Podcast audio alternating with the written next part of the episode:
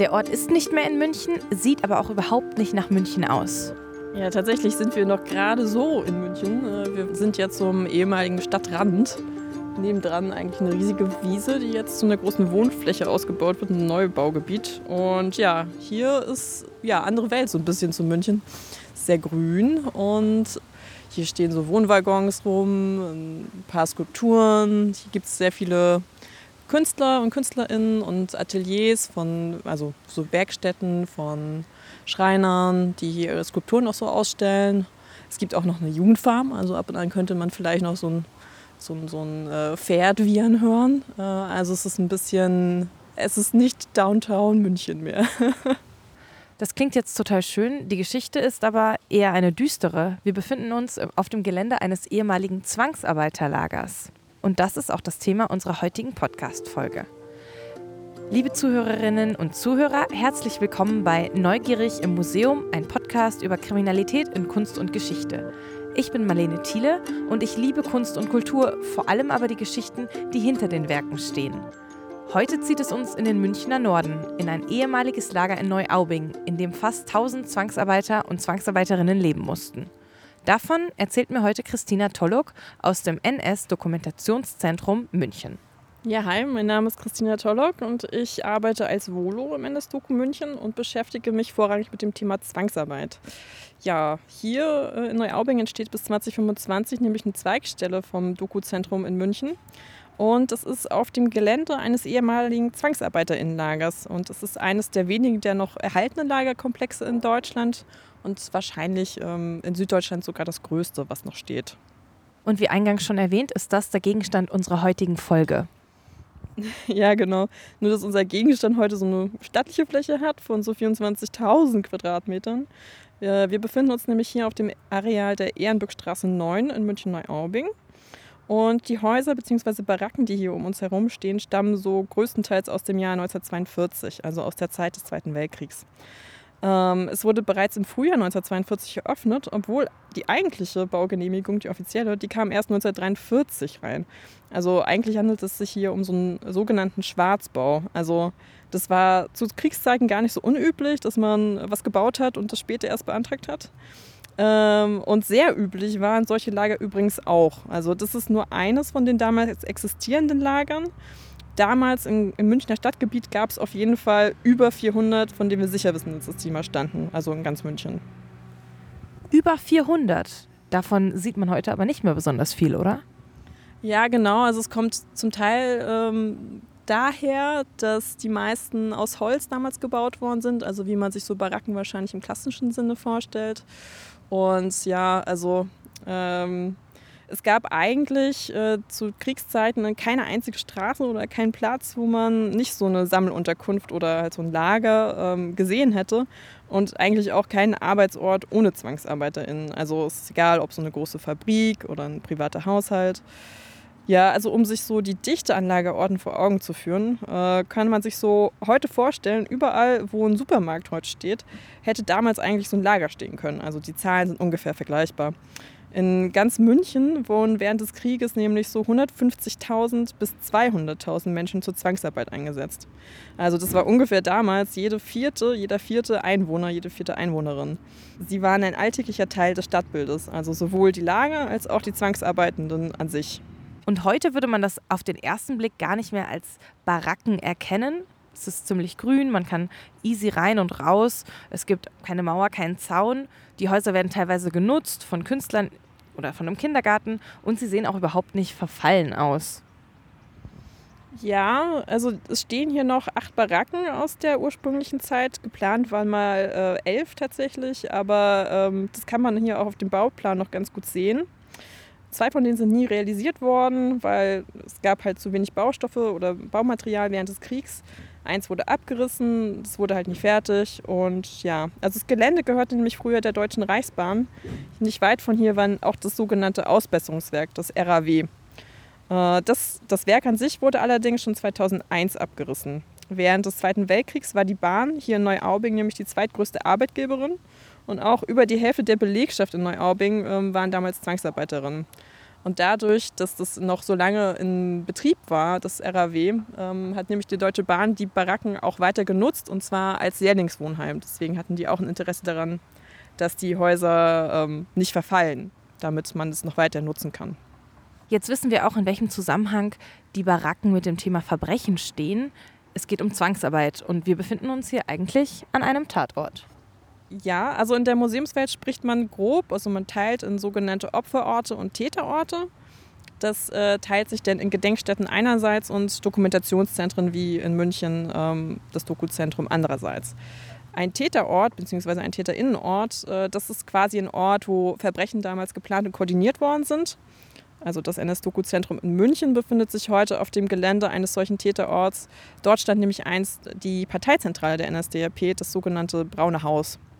Hier in Neuaubing planen wir allerdings nicht so eine Gedenkstätte im klassischen Sinn, wie man sich das vorstellt, sondern einen Erinnerungsort, der äh, der Menschen gedenken soll, die hier Zwangsarbeit leisten mussten. Und ja, die Besucherinnen sollen dazu angeregt werden, sich mit dem Thema Zwangsarbeit, also damals und auch heute, auseinanderzusetzen. Gibt es denn deutschlandweit konkrete Zahlen zum Thema Zwangsarbeit? Ja, für ganz Deutschland ist es sogar eine ganz schön große Zahl. Nämlich sprechen wir hier von etwa 13 Millionen Menschen.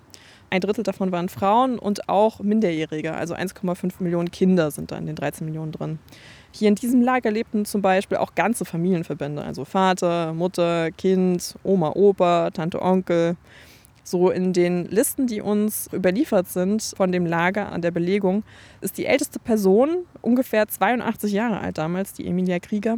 Die jüngste war die sechs Monate alte Nina Korowischkina, die zusammen mit ihrer Mutter Maria aus Russland deportiert wurde. Es gab auch noch Geburten hier, also wir ich glaube, wir hatten ähm, fünf Kinder, die auf dem Lager, ähm, die während, die von Zwangsarbeitenden geboren worden sind. Ja, und ein Großteil der Insassen dieses Lagers hier stammte nämlich aus der Sowjetunion. Unter der lokalen Bevölkerung hier in Neuaubing hat sich nämlich auch der Name Russenlager eingeprägt. Und das wissen wir auch von den deutschen Zeitzeugen. Und Russen steht dann halt insgesamt für die Sowjetunion.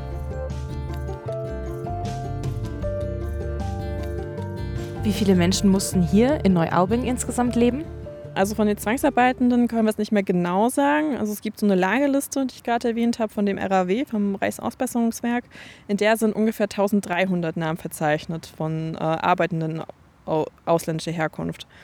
Es gab jedoch insgesamt drei Lager vom RAW hier in Neuaubing und es ist nur eines davon, aber auch das größte.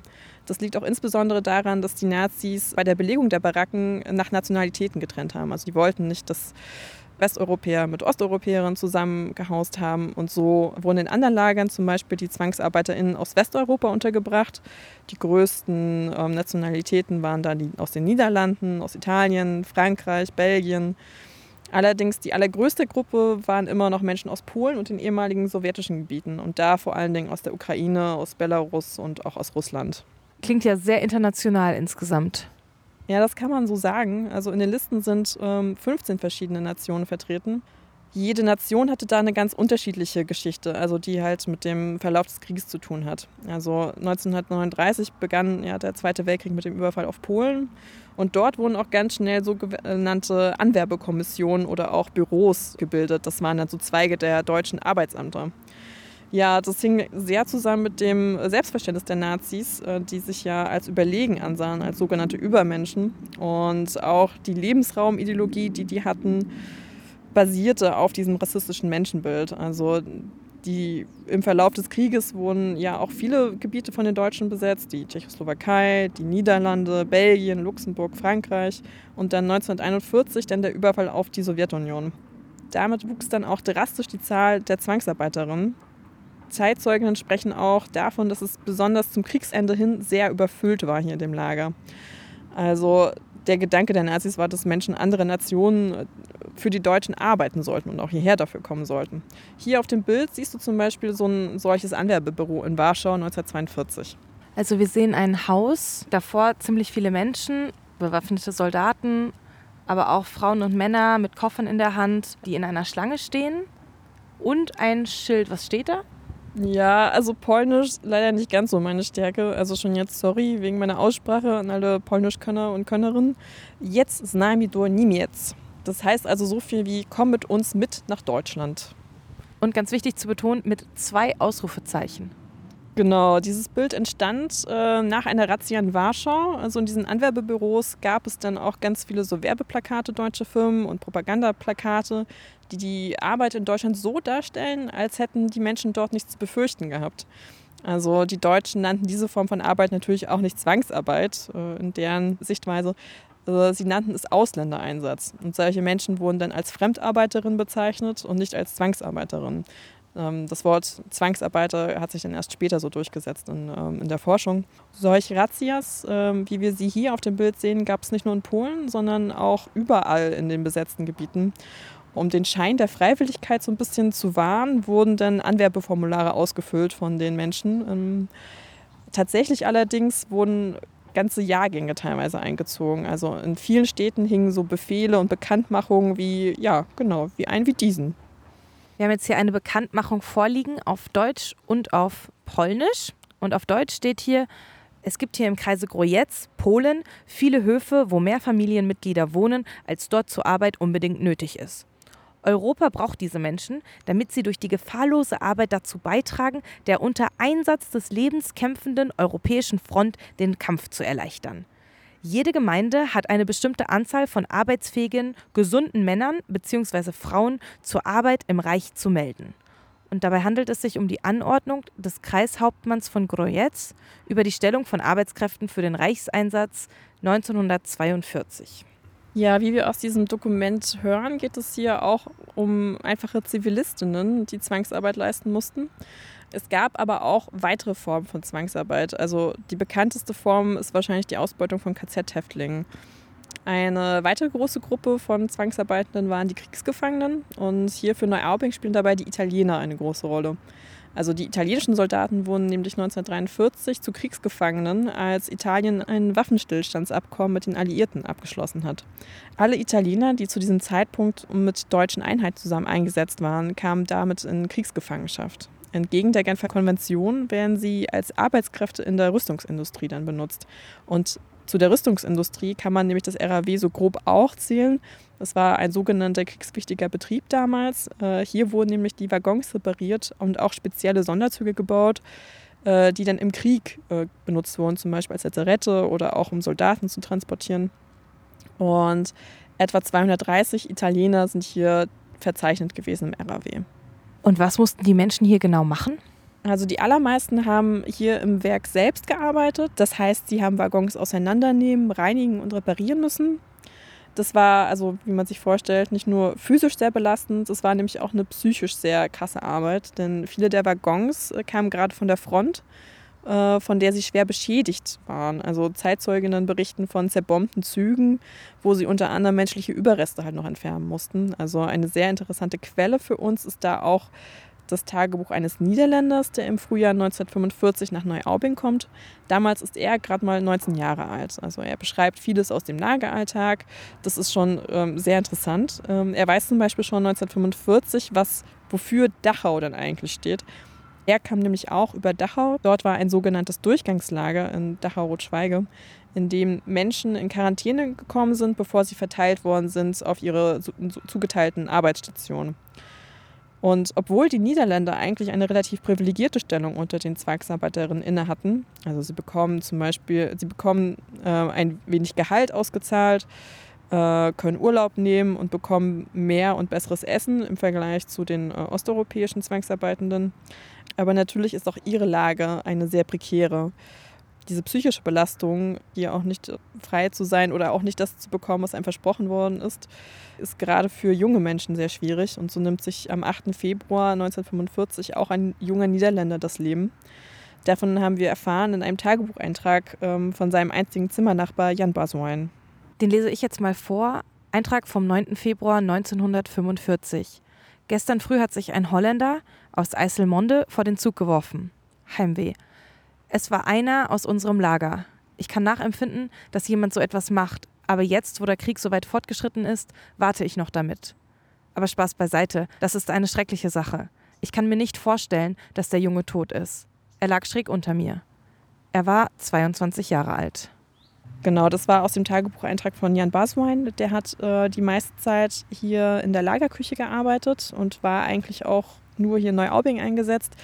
Für viele der Zwangsarbeiterinnen war das RAW Neuaubing aber nur eine von vielen Stationen. Also zum Beispiel gab es noch ein Reichsausbesserungswerk, äh, auch ein guter Zungenbrecher, äh, in einem anderen Münchner Stadtteil, und zwar in Freimann. Und äh, hier wurden einige auch untergebracht, also hier in Neuaubing, weil ihr ursprüngliches Lager zum Beispiel wegen Bombardierung nicht mehr stand. Also es gab eine hohe Fluktuation unter den, ähm, unter den Leuten, die hier leben mussten.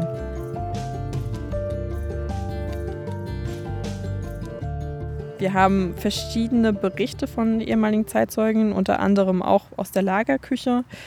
Äh, viel zu essen gab es nämlich für die Zwangsarbeiterin nicht. Die Rationen waren auch abhängig von der Herkunft der Menschen. Also wie gesagt, Niederländerinnen hatten größere und reichhaltigere Rationen bekommen als zum Beispiel die Polinnen oder die Sowjetbürgerinnen. Hier stehen wir jetzt übrigens äh, vor der Küchenbaracke des Lagers. Also um sich das ein bisschen besser vorstellen zu können, die Baracken sind einstöckig, ungefähr 20 Meter lang ungefähr 10 Meter breit, haben mehrere Türen, mehrere Fenster mit Fensterläden. Da wurde aber auch vieles neu gemacht, weil die, wie gesagt, ja auch neu genutzt wurden. Also die Küchenbaracke ist jetzt zum Beispiel ein Café. Ja, damals arbeitete hier in der Küche auch ähm, die Ukrainerin Maria Koidan. Maria Koidan wurde 1922 geboren in Jewminka. Das ist so ein kleines Dorf, etwa 70 Kilometer nördlich von Kiew. Und sie wird am 9. Juli 1943 zur Zwangsarbeit deportiert. Und das nicht nur alleine, sondern auch zusammen mit ihrer Mutter Fyodora und ihrer älteren Schwester Ekaterina. Der 9. Juli 1943 war für diesen Ort Jewminka ziemlich bedeutend. Denn damals wurde fast das komplette Dorf deportiert nach Deutschland. Und zwar gab es kurz davor einen Angriff der Partisaninnen auf deutsche Einheiten bei Jewminka. Und als Vergeltungsmaßnahme verbrennen denn die Deutschen ganz Dörfer da im Umland und deportieren fast die komplette Bevölkerung Jewminkas. Also beim RAW Neuaubing landen dann die drei Keudern-Frauen mit noch zwei anderen Dorfbewohnern aus Jewminka. Und alle drei arbeiten in der Waggonreparatur. Marias Mutter war zu dem Zeitpunkt auch schon 51 Jahre alt. Maria selbst war 20. Die beiden Geschwister, Maria und Ekaterina, lernten im Lager dann auch ihre zukünftigen Ehemänner kennen und heirateten auch beide in München.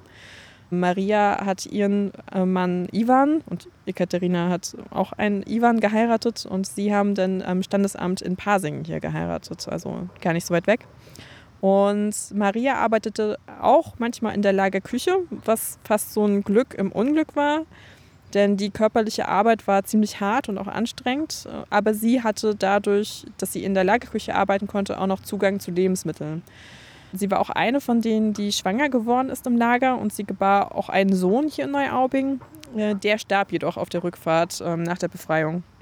Jan Basuin, von dem wir ja gerade schon gehört haben und von dessen Tagebuch wir ja auch die Auszüge haben, war teilweise auch in der Kantinküche des RAW ähm, eingesetzt, zusammen mit einem Italiener, Flavio Lavetto, den er manchmal scherzhaft im Tagebuch als den Chefkoch bezeichnet. Und den Einsatz in der Lagerküche konnte man dann auch so ein bisschen nutzen, um äh, anderen auch ein bisschen von den Vorräten abzugeben. Dazu hast du auch wieder einen Auszug aus dem Tagebuch von Jan Basoin mitgebracht, vom 9. Februar 1945. Da schreibt er, ich lese wieder vor, Heute Nacht ist ein Holländer gestorben, der auf der Krankenstube lag.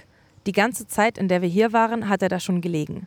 Er hatte eine schwere Angina, eine Halskrankheit. Jeden Tag, seitdem ich in der Küche arbeite, habe ich ihm einen Teller Brei oder warme Milch gebracht. Gestern Abend habe ich ihm noch Milch gebracht und heute Nacht, um zwei Uhr, ist er gestorben. Heute Nachmittag um halb drei wurde er in den Sarg gelegt und abgeholt. Er wird hier in Neuaubing begraben. Er ruhe in Frieden. Adieu, Holländer. Damit meinte Jan Basuin den Niederländer Jacobus Verwoerd, der mit nur 17 Jahren an einer Angina stirbt. Und seine Familie erfährt davon erst nach Kriegsende, also im Juni 1945, erfährt die Familie erst von seinem Tod.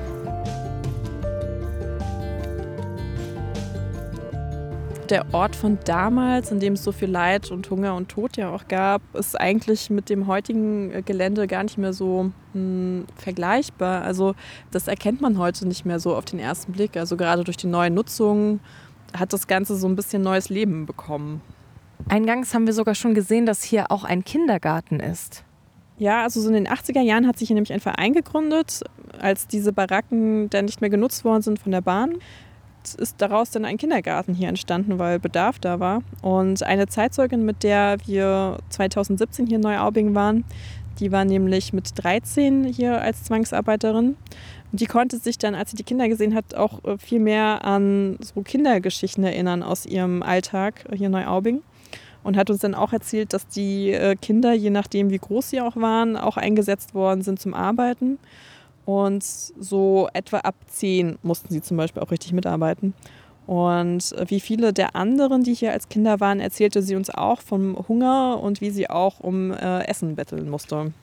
Und jetzt ist es wieder ein Kindergarten, an anderer Stelle Künstler. Wir haben es jetzt schon mehrfach anklingen lassen. Das war normal, dass die Baracken dann anderweitig genutzt wurden. Ja, das Gelände gehörte lange nämlich der Deutschen Bahn oder der Deutschen Bundesbahn damals. Die ähm, hat die Gebäude etwas verändert und dann nach Kriegsende als Lehrlingswohnheim für die Angestellten benutzt. So in den 70ern verändert sich dann ungefähr die Nutzung. Statt als Unterkunft wird es dann vornehmlich gewerblich genutzt. Also gerade Lagerräume, ähm, aber auch ein Schrottplatz war hier auf dem Gelände. In den 80ern kommen dann äh, viele Ateliers und Werkstätten dazu, nachdem die Bahn nicht mehr so den Bedarf hatte, hier Lehrlinge unterkommen zu lassen. Den Nutzerinnen hier ist es nämlich auch zu verdanken, dass äh, so viel Bauarbeiten und Sanierung umgesetzt worden sind, dass hier überhaupt noch was steht. Und soll jetzt dieser historische Ort komplett umfunktioniert werden? Nee, wir wollen das nicht komplett umfunktionieren. Die Baracke, die auch unser zukünftiger Hauptausstellungsraum werden wird, blieb eigentlich auch bis heute ungenutzt. Und für das Gelände an sich haben wir eigentlich schon vor, dass man die verschiedenen Nachnutzungen auch noch weiterhin sehen kann, weil die Geschichte ja nicht plötzlich 45 aufhört. Die Geschichte geht ja auch noch weiter, also es ist auch so ein Erinnerungsort für die Zukunft und wir planen auch damit, dass das Neubaugebiet, was direkt nebenan jetzt gerade gebaut wird, frei haben. Das nehmen wir auch direkt mit äh, in unser Ausstellungskonzept, also dass wir mehr mit den Schulen, die jetzt eröffnen werden, äh, zusammenarbeiten. Und wann soll es soweit sein? Wir peilen jetzt 2025 als Eröffnungsjahr an. Bis dahin wird noch ein Architekturwettbewerb jetzt äh, fertiggestellt. Also es wird noch ein bisschen umgebaut und auch damit es als Museum nutzbar wird, auch die Fläche, also dass man hier ausreichend Parkmöglichkeiten hat und also verschiedene infrastrukturelle Dinge, die halt jetzt noch nicht da sind. Und bis 2025 soll dann hier eine richtige Dependance entstehen. Und wenn ich bis dahin mehr zum Thema Zwangsarbeit in München erfahren möchte, wo muss ich da hingehen? Also das hoffe ich natürlich, dass man nicht nur bis 2025 aushat, um mehr zu erfahren. Wir haben nämlich auch in der Dauerausstellung im NS-Doku-Zentrum dazu viele Informationen zum Thema Zwangsarbeit. Und bei uns vor Ort kann man nämlich auch recherchieren, wenn man mag. Wir haben da eine digitale Karte mit den Lagerstandorten hier in München gesammelt und eine eigene Recherchestation auch im Untergeschoss. Und wenn man jetzt nicht in München wohnt, online ist auch einiges geplant, oder? Ja, richtig. Wir arbeiten nämlich gerade auch sehr fleißig an einem Digitalprojekt namens Departure Neuaubing. Das Projekt widmet sich so der international vernetzten Geschichte der Zwangsarbeit äh, während der Zeit des Nationalsozialismus. Das wird dann eine Web-App, auf die man von wo auch immer zugreifen kann. Und damit gehen wir auch bald online, also zum Jahreswechsel 2021-2022. Da gibt es viele verschiedene Teilprojekte in diesem äh, Departure Neuaubing-Projekt. Unter anderem das viel zitierte Tagebuch jetzt bei uns von Jan Baswein wird als sogenannte interaktive Visual Novel erscheinen. Das ist so ein bisschen so ein Spielcharakter, wo die verschiedenen Stationen von Jan Baswein dargestellt werden. Es können aber auch spezielle Führungen hier gebucht werden von Mitarbeiterinnen im NS-Doku. Wir kooperieren hier mit den Volkshochschulen in München und Grünzell. Da kann man sich äh, auch auf unserer Homepage darüber informieren, wann die nächsten Führungen geplant sind. Und ja, wie meine Kolleginnen immer so gern sagen, stay tuned. Schön, dass ihr bei dieser Folge mit dabei wart. Wir freuen uns immer sehr darüber, auch von euch zu hören. Es gibt viele Wege, mit uns in Kontakt zu treten. Schaut doch mal auf Instagram nach neugierig.museum. Unser Blog mit Fotos, Infos und Links zu jeder Folge und mit weiteren Kontaktinfos erwartet euch unter www.neugierigimmuseum.com. Alles zusammengeschrieben. Wer uns unterstützen möchte, kann eine Bewertung oder Rezension auf einem Podcast-Portal der Wahl hinterlassen. Macht's gut und bleibt neugierig.